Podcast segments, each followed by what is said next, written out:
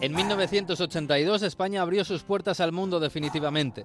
Lo hizo con el Mundial de Fútbol, un mes de acogida a 23 selecciones extranjeras, incluidas la URSS, Yugoslavia o Checoslovaquia, y entregándose alegremente a un capitalismo pop que aún no dominaba demasiado. La canción oficial se encargó al Plácido Domingo. La extraoficial, la que pretendía colarse en las calles como canción del verano, la sacaron las hermanas Hurtado, con la música del clásico italiano Funiculi Funiculà, pero con la letra de Mariano Zores. La canción no cuajó como se esperaba. Tampoco gustó demasiado Naranjito, hoy convertido en icono pop nostálgico, pero entonces criticado por tópico y feo.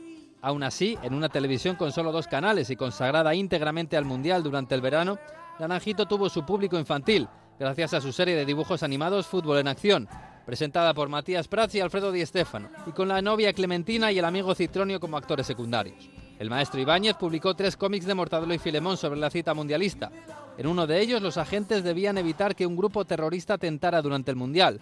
El grupo se llamaba Pepa.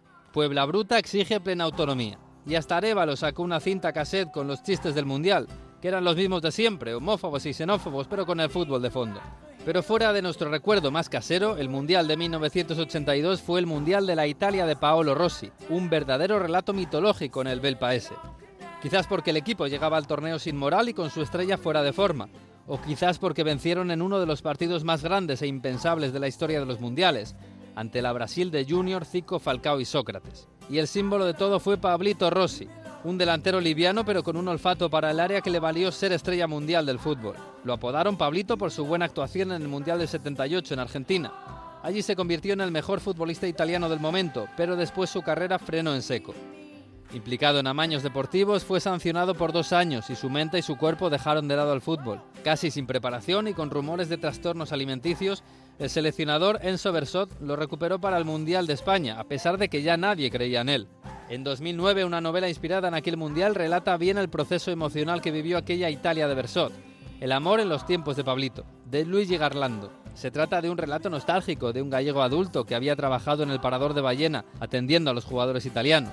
Allí conoció a Rossi e hizo suyos los fracasos y los éxitos de Pablito, que coincidían con los suyos en la conquista de la chica que le gustaba.